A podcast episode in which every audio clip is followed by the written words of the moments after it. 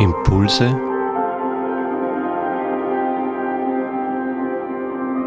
aus der Pfarrgemeinde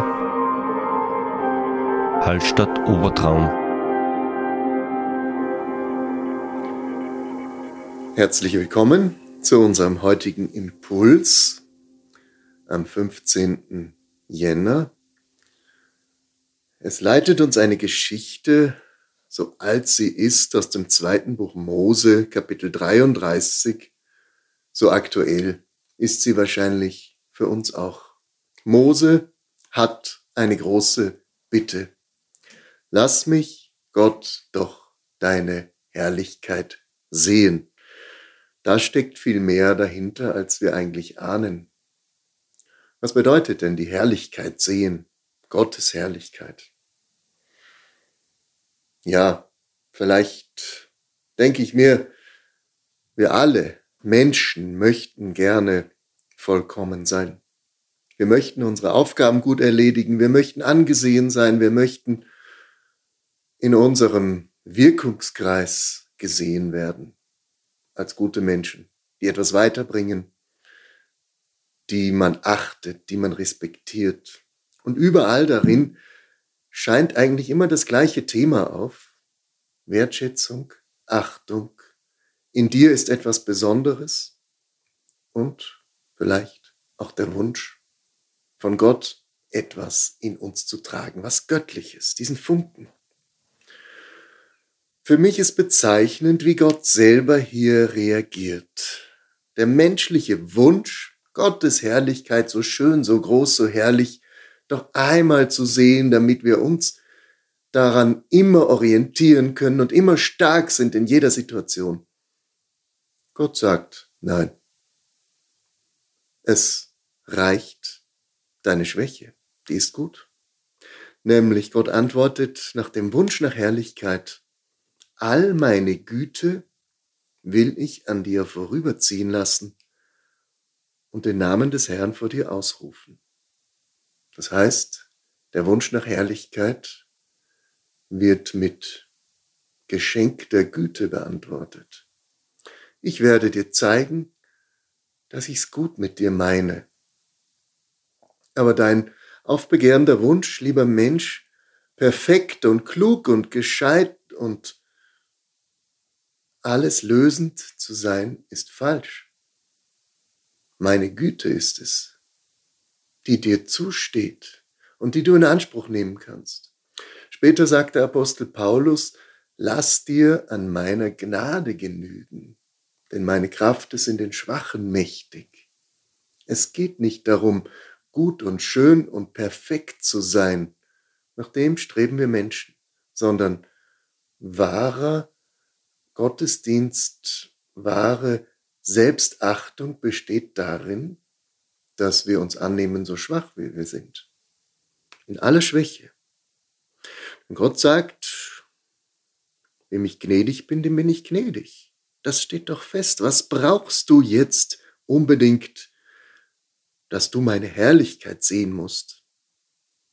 Ja, ich kenne viele Menschen, die damit hadern, dass sie krank sind. Längere Zeit Gerade in diesen Wochen begegnen mir immer wieder Menschen, die einfach nicht gesund werden, die nicht ihre normalen Kräfte wieder haben, die nicht ihrem Sport nachgehen können, die nicht alles Mögliche tun können, was sie gewohnt waren zu tun.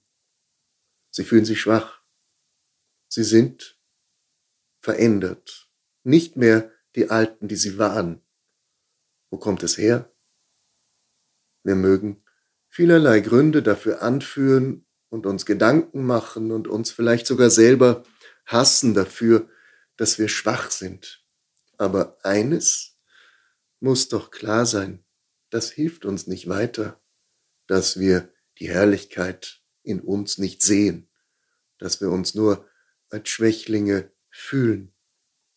Viel entscheidender ist, dass wir unsere Schwachheit annehmen, nämlich durch all meine Schwachheit sei Gottes Gnade in mir mächtig. Wie aber soll das gehen? Nicht nach dem zu schielen, was gut ist, was toll ist, und was uns nach vorne bringt, sondern Ja zu sagen, es ist so, wie es jetzt ist.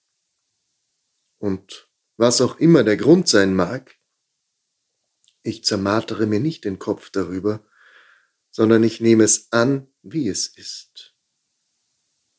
Die Bitte um Herrlichkeit beantwortet Gott mit Güte.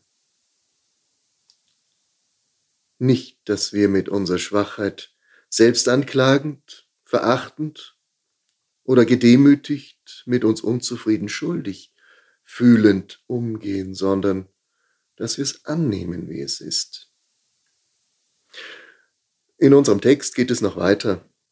Gott sagt sogar, wenn du meine Herrlichkeit, lieber Mose, sehen würdest, dann müsstest du sterben. Das geht gar nicht. Das passt nicht zu uns Menschen. Aber ich habe deinen Wunsch wahrgenommen. Und jetzt wird es interessant. Was ist das, die Antwort Gottes auf diesen ach so menschlichen Wunsch, so göttlich herrlich zu sein?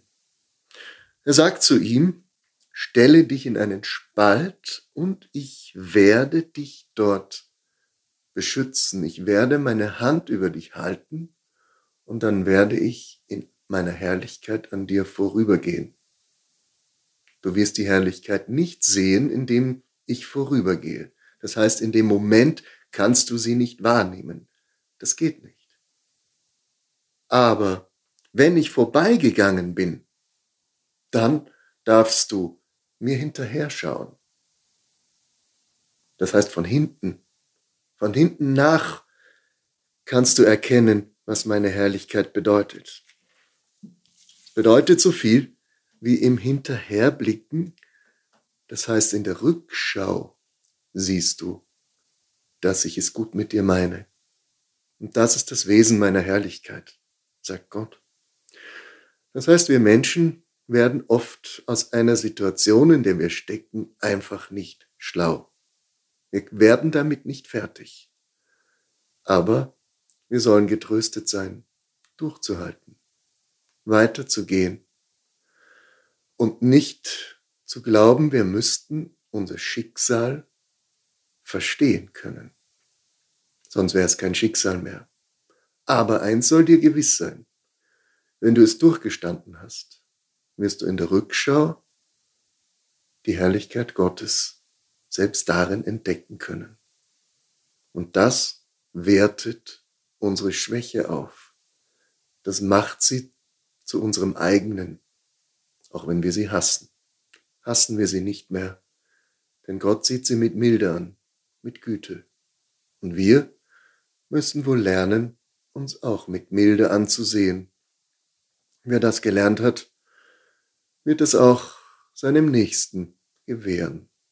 Und unsere Beziehungen, die oft belastet sind, weil wir Erwartungen gerade im, an den Partner oder an die engsten Familienmitglieder haben, werden plötzlich in einem Lichte, in einem anderen Lichte sein. Sie sind nicht mehr drückend, ach wärst du doch und würdest du endlich, sondern wenn wir in der Rückschau die Gnade erkennen, dann können wir sie auch unserem nächsten Menschen gewähren und ihn so lassen, wie er ist, in seiner Schwachheit, die wir noch nicht verstehen, die aber immer für uns auch eine Herausforderung ist, nämlich Gottes Güte darin zu suchen und zu leben. Das wünsche ich uns, dass wir mit der Schwachheit lernen umzugehen.